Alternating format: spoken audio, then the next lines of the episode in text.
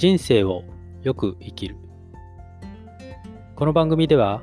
全国でも数少ない在宅血液透析を行う行政書士が在宅血液透析及び人食に関してそれを経験した患者目線の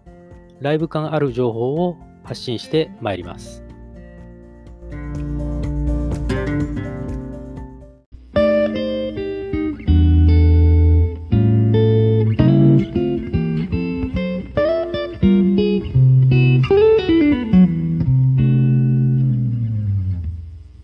皆さん、こんにちは。こんばんは。おはようございます。人生をよく生きる。本日は2021年2月の3日、水曜日になります。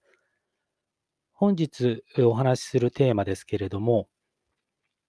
まあ、私のように、えー、一患者であり、えー、一素人であるものがですね、うん、医療情報について、うん、いろいろなプラットフォーム、ブログだったり、えー、ツイッター、えー、このポッドキャストもそうですね。えー、そういった、えー、ネットメディアを介して、えー、医療情報を発信する際に、えー、守らなければいけない、厳守すべきこと。まあ、実際私が、えー、肝に銘じていることっていうんですかね。あの私自身が守っていること。このことについてお話ししようかなと思っております。先日ですね、えー、巷にあふれる誤った医療情報、まあ、これをですね、えー、素人である我々はどう対処すべきかということのテーマを柱に、えー、ブログであり、ポッドキャストでお話をしました。まあ、あのその内容についてはですね、まあ、ポッドキャストであったり、え、該当のするブログを拝見いただければ幸いなんですけれども、まあ、そこでお話をさせていただいたのは、まあ、所詮素人の、私素人のざれ言ではあるんですけれども、うーん、まあ、一般的に正しいとされている医療情報を積極的に発信されている現役の医療従事者の方々というのは、うん、こういった現状を打開するために、えっ、ー、と、私のようなね、まあ、いわゆる患者系ブロガーっていうんですかね、うん、素人であり、えー、患者である立場で、えー、情報を発信している、うん、こういった類の人種を、まあ、うまくう利用すべきじゃないかみたいな、えー、話をしているんですね。で、まあ、繰り返しになりますけど、まあ、所詮これは私のざれ言ではありますけれども、現実問題として、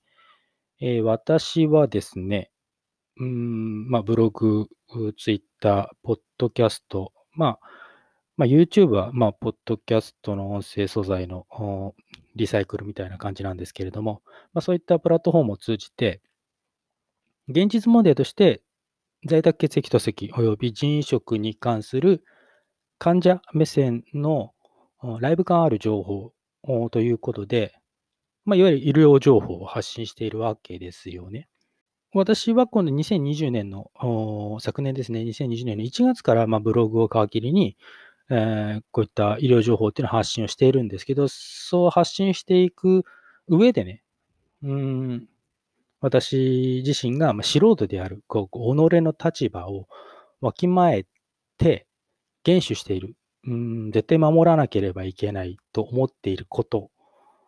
がありますので、それをお話ししようかと思ってるんですね。で、まあ、これからお話しするお話というのが、うん、私同様にこう患者さんであってね、えー、かつ素人の立場で、えー、医療情報を発信されている方々って結構多くいらっしゃると思うんですね。で、もちろん、皆様それぞれ、えー、ご自身の立ち位置っていうのは十分わきまえた上でね、ご活動なさっているかと思うんですけれども、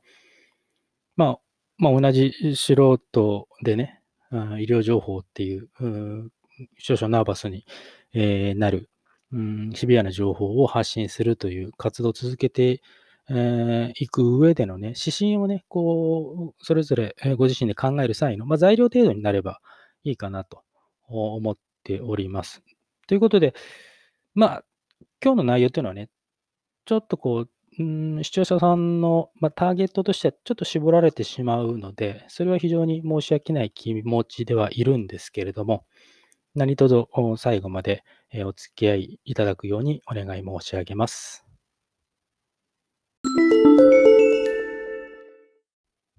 では参ります。患者系ブロガーと勝手に私が呼んでるだけなんですけれども、である私が医療情報を発信する際に、厳守していること、まあ、肝に銘じていることというのが3つあります。まあ、正確には3つプラスアルファですね。えー、これらを一つ一つお話ししていこうと思っています。まず、一つ目。一つ目は、えー、発信する内容。この内容はあくまで一個人の体験談、一個人の体験談であるということを、読者または視聴者が認識できる構成とするということですね。はい。まあ、改めて私自身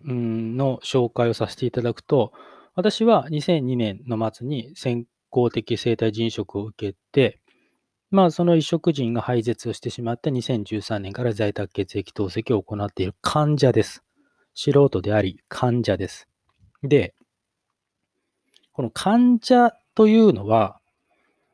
うーん、まあ、私がね、まあ、SNS 上で、えー、非常に、えー、お世話になっております、内科医竹雄こと大竹雄一先生のお言葉をお借りするとすれば、うーん、一患者のね、経験っていうのは、うーん、なんだろうな、患者にとって、えー、自分の症状だったり自分の病状というのがね、個人的な体験として全てに感じると。あつまりその経験というのは非常に限られた経験であるということなんですよね。うん。まあ、つまりこれは何を意味しているかというと、うーん、一方でその医療の専門家のプロ、まあ、お医者さんですね。えー、というのは、病気、様々な病気と対峙したときに、うん、そこから見える、うん、解決の糸口、見える道筋っていうのは複数当然把握しているわけですね。プロですのでね。うん。ただ、えー、私のようなね、患者系ブロガーっていうのは、まあ、所詮素人。うん。なので、うん、限られた道筋しか提示できないわけですよ。うん、自分の経験しかないのでね。うん。ただ、ただですね、あの、私個人としては、医療従事者ではない患者だからこそ発信できる情報っていうのはあると思ってるんですね。で、加えてそこに一定の社会的な意味、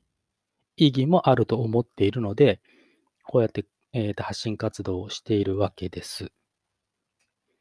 で、んただ、ここで言うね、患者だからこそ発信できる情報っていうのは、私が考えるに言い換えると、患者が実際に経験し、感じた、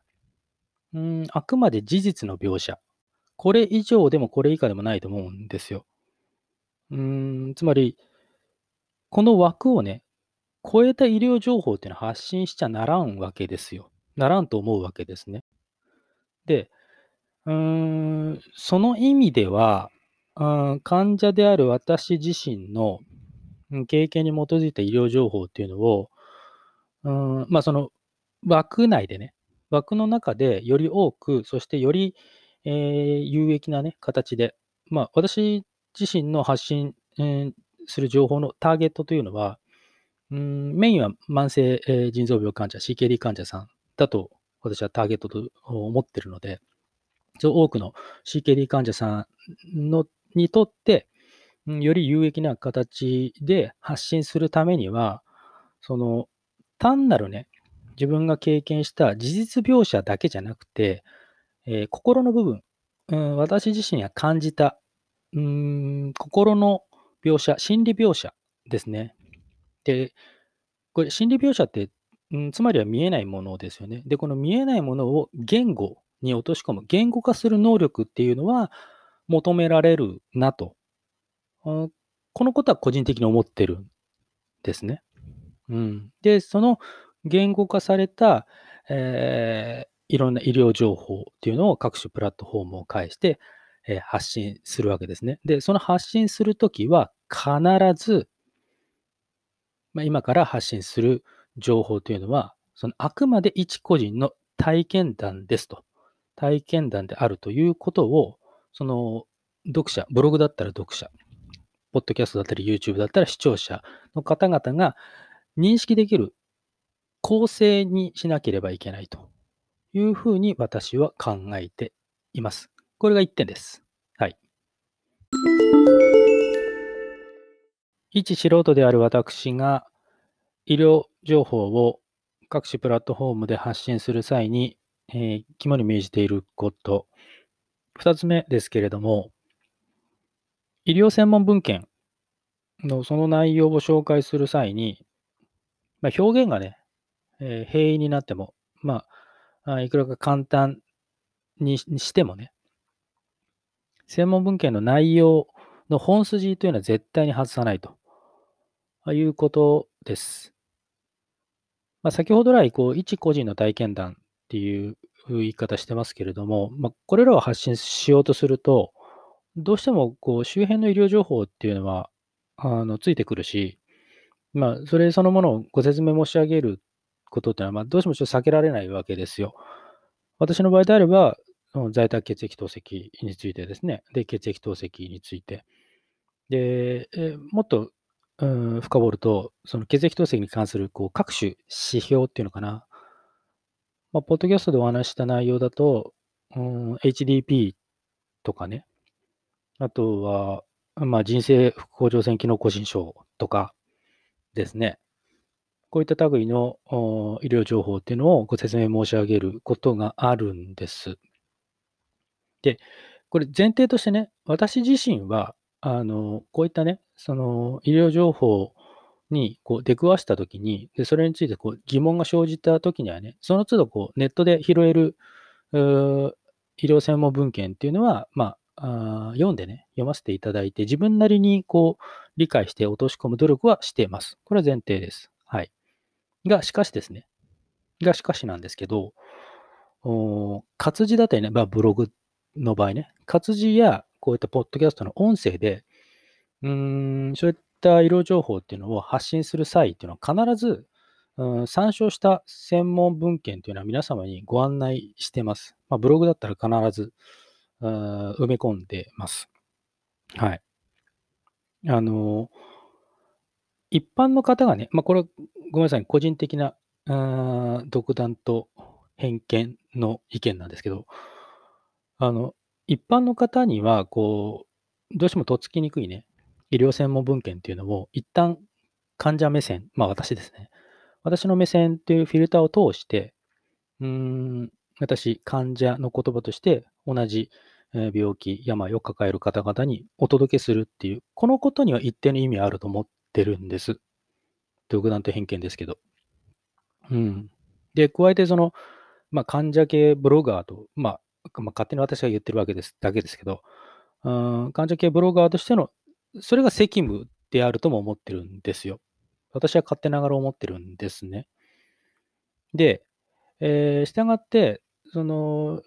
医療情報発信の際に、専門文献で述べられている内容、まあ、その同様の内容をね、できるだけその患者側の理解、えー、その立場で、できるだけこう平易なね、表現で、こう、患者レベルですね。私と同様の患者レベルで、えー、使用するようなね、表現、うん、を使うことにはなるんですけれども、ただしかしそこでは絶対に、その、本元のね、医療専門文献の本筋は絶対に外さないと。ここだけは肝に銘じております。はい。これが2点目です。では3つ目。素人である私が医療情報を発信する際に、えー、肝に銘じていることの3つ目ですけれども、事柄だったり、えっ、と、心情、心の様を言語に落とし込む、言語化という、そのこと自体は大切なんですけれども、うん、患者、当事者ならではの、まあ、いわゆる生っぽさっていうのかな。こういったものを非言語、言語でない、うん、非言語で伝えるということ。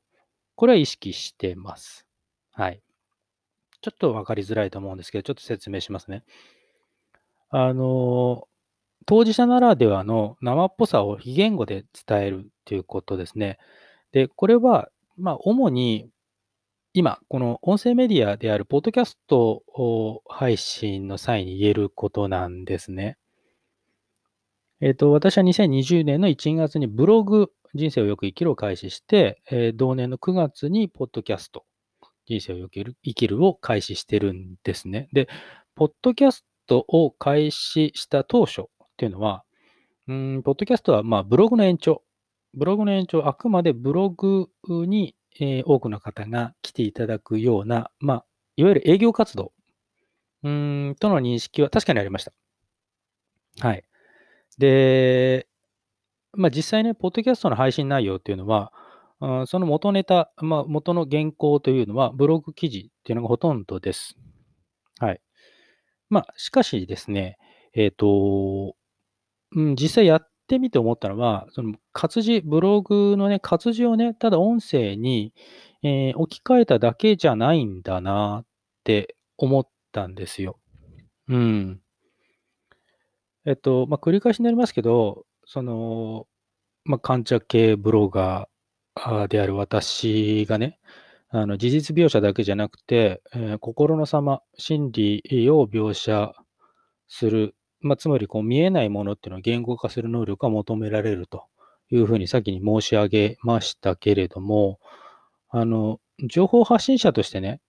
うん、もちろん、うん、前提として、その、いろんな物事も心も含めて言語化するっていうことにはこだわってはいるんですけど、まあ、しかしどうしてもこう伝えきれない、えー部分ってあるんですよ。人間の感情でいうところの、まあ、喜怒哀楽ですよね。喜怒哀楽。で、これらを、なんだろうな、うん、ブログという活字ではあ載せきれないその喜怒哀楽、感情の部分っていうのを載せられるっていうのが音声メディアの強みなのかなって思うんですよね。うん。あのまあ、自分がこう、ポッドキャストで録音している時に思うんですけれども、まあ、まあ、ぶっちゃけね、その、スクリプト自体は、まあ、ブログである、まあ、繰り返しになりますけど、ブログであることがほとんどなので、まあ、それをこう追ってね、えー話はしていくんですけども、まあ、話していく中で、こう、なんだろうな、言葉をこう、絞り出すことってよくあるんですよ。で、などうして絞り出したかっていうと、やっぱその時の、思いっていうのかな、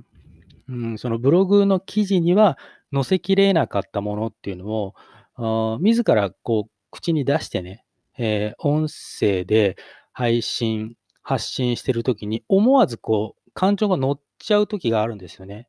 で、それは、まあ、音声メディアの強みであり、まあ、そこはあえて、えーまあ、気の向くままというか、乗っかったままでいいのかなと。わざわざその、こう、音声編集でね、バツって切ることもなくね、絞り出してる感っていう、その人間味みたいなものは残してていいのかな、うん、と思ってるんです。うん。まあ、患者である私自身の、まあ、言うなれば言葉にできないものってあるんですよ。あるんですよというか、その、なんだろうな、言葉に出してるうちに自分で気づくみたいなこともあるんですよね。うん、そういったものが伝えられるっていう。まあ、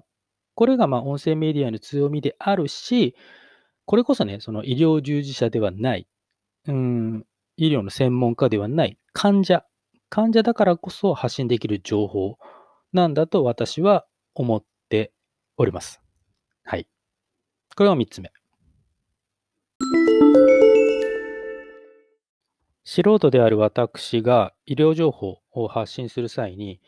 えー肝に銘じていること、厳守していることを3つ、うんお話ししてまいりましたけれども、うん最近になって、まあ、あることをきっかけに、うんもう一つ増えました。まあ、プラスアルファですね。この部分を、まあ、まとめを兼ねて、お話ししていきますね。うんで、私が、えーここでプラスアルファ、うんその素人がね、医療情報を発信する際に、えー厳守すべきこととして、プラスアルファもう一つ挙げたいことというのは何かというと、その発信する情報っていうのは一方通行であるべし。うん、情報は一方通行であるべしっていうことなんですね。うん、ちょっと意外に感じられるかと思うんですけれども、ちょっとご説明していきますね。で、きっかけは、えたびたび私のブログや、えポッドキャストで、えーご登場いただいております、内科医竹雄こと竹洋二先生のツイートです。で、えっ、と、先生がツイートされた内容というのは、YouTube をはじめとしてね、SNS 活動を1年以上やってきて分かったこととして、えっ、と、発信者側、こちらがね、伝えたいものをそのまま伝えてはいけないと。必ず読者、視聴者のニーズにマッチするものを提供すべしというツイートをなされていたんですね。うん。で、それを踏まえて、うん、私がちょっと考えちゃったんですよ。何を考えたかっていうと、その必ず読者、視聴者のニーズにマッチするものを提供すべきっていう部分ですね。で、これを、うーん、その発信情報ってい、うその素材ですね。素材を医療情報、こと医療情報に限定したときに、発信元がね、医療のプロである、まあ、お医者さんであることと、私のようにね、患者兼素人、患者であり一素人と分けて考えたときに、うーん、ん？ってちょっと違和感を感じちゃったんですよ。で、その違和感は何かというと、一素人がね、私のような一素人が医療情報を発信する際に、読者だったり視聴者のニーズにね、マッチするものを提供すべきなのかって思っちゃったんですよ。この違和感は何で生じたかというと、読者、視聴者のニーズを意識するということは、当然発信者側っていうのは、それに応えようっていう心理が働くのは当然ですよね。うん。ただ、ことは医療情報なんですよ。ことは医療情報だとすると、医療のね、プロでもない患者だっていうだけの一素人が、読者、視聴者のニーズに応えていいんでしょうかねって私は思ったんですよ。うん。で、まあ、この背景にはね、うん、以前、えーご紹介をした、えーまあ、ブログ、まあ、ポッドキャストでも音声解説させていただきましたけれども、こう、巷に溢れる誤った医療情報を、まあ、どう対処するかっていう、うまあ、私のざれ言ですね。うん、ここの中で、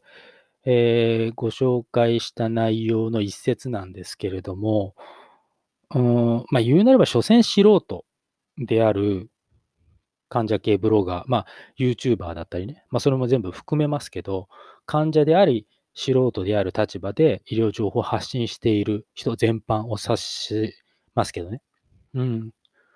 その方々が、その同じ素人の患者さんのね、まあ、言うなればお悩み相談を答えた結果ね、うん、エビデンスに基づいた診断を常とする医療の専門家、まあ、医師からは非常に危険と判断されかねないようなね、うん、患者自身のその、うん、一経験則に基づいたあの非常に偏った見解。で、これのキャッチボールっていうのが双方で、素人同士で行われてしまうっていう、このことっていうのは医療の領域では非常に危険だと思うんです。うん。まああの、これ繰り返しになりますけどね、あの、結構冒頭にお話ししましたけれども、一素人であり、かつ一患者の経験っていうのは、その内科医武雄先生のお言葉を借りれば、患者にとっては自分の症状、自分の病状っていうのが個人的な体験として全てに感じる。したがってその経験っていうのは限られた経験なんですよということなんですよ。つまり我々患者系ブロガーが発信できる内容というのは、所詮そのレベルのものなんですよ。自戒の念も込めてね。うん。発信者の一方的な思いを乗せた情報を文字通り一方的に伝える。うん。まあ、ここで言う伝えられた情報っていうのはね、伝える情報っていうのは、えっ、ー、と、えっ、ー、と、一つ目か。一つ目の注意点で、えー、ご説明申し上げた、その、こう伝えられている内容、発信されている内容はあくまで一個人の体験であるということを読者、視聴者が認識できる構成になっているものを指しますけどね。この発信された、伝えられた情報を読者、視聴者がどのように受け取り、そして感じるかっていう、それは各々自由だと思うんですよ。うん。まあ、繰り返しになりますけど、もう我々のその患者でただ患者であるっていうこと。で、一素人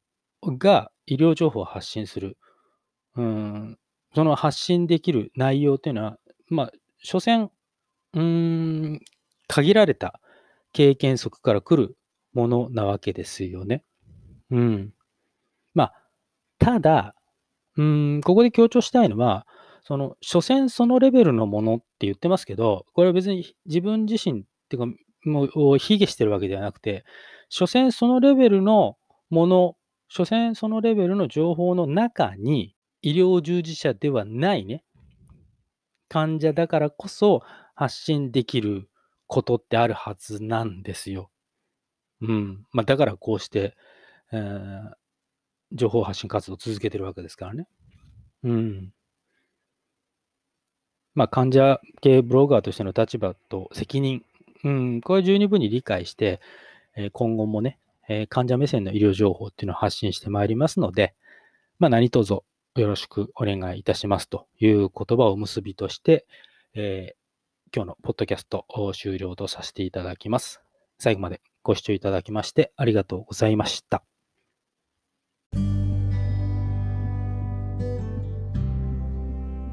ということで、今回は以上になります。この番組では引き続き在宅血液透析及び人員食に関する患者目線での情報を発信してまいります。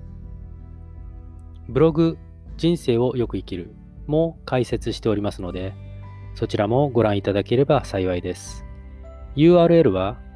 https コロンスラッシュスラッシュキングダイ 2020-blog.com です。それではまたお会いいたしましょう。ご視聴ありがとうございました。